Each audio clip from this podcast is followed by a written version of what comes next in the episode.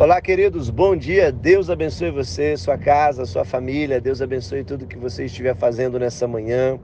Ontem eu mandei um áudio para vocês pedindo para vocês é, buscarem alguém, né? Procurarem alguém que superou, que não desistiu, alguém que realmente não desistiu do propósito, alguém que está vivendo agora uma resposta de oração, uma resposta de perseverança, porque eu creio que o seu testemunho, o testemunho de alguém na sua vida é a chave da sua prisão.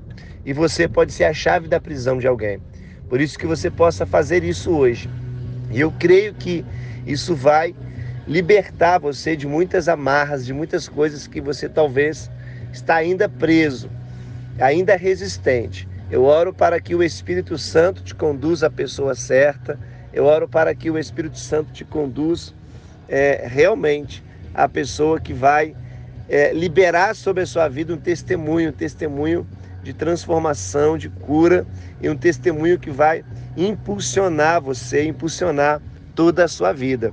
Querido, olha, Romanos capítulo 12, versículo 12 diz assim: Alegre-se na esperança, sejam pacientes na tribulação, perseverem na oração. Aqui está dizendo, querido, nessa narrativa da Bíblia, que a tribulação ela é inerente de um ser humano.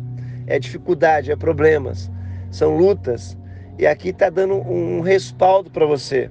Por que, que esse texto está pedindo para você ter paciência?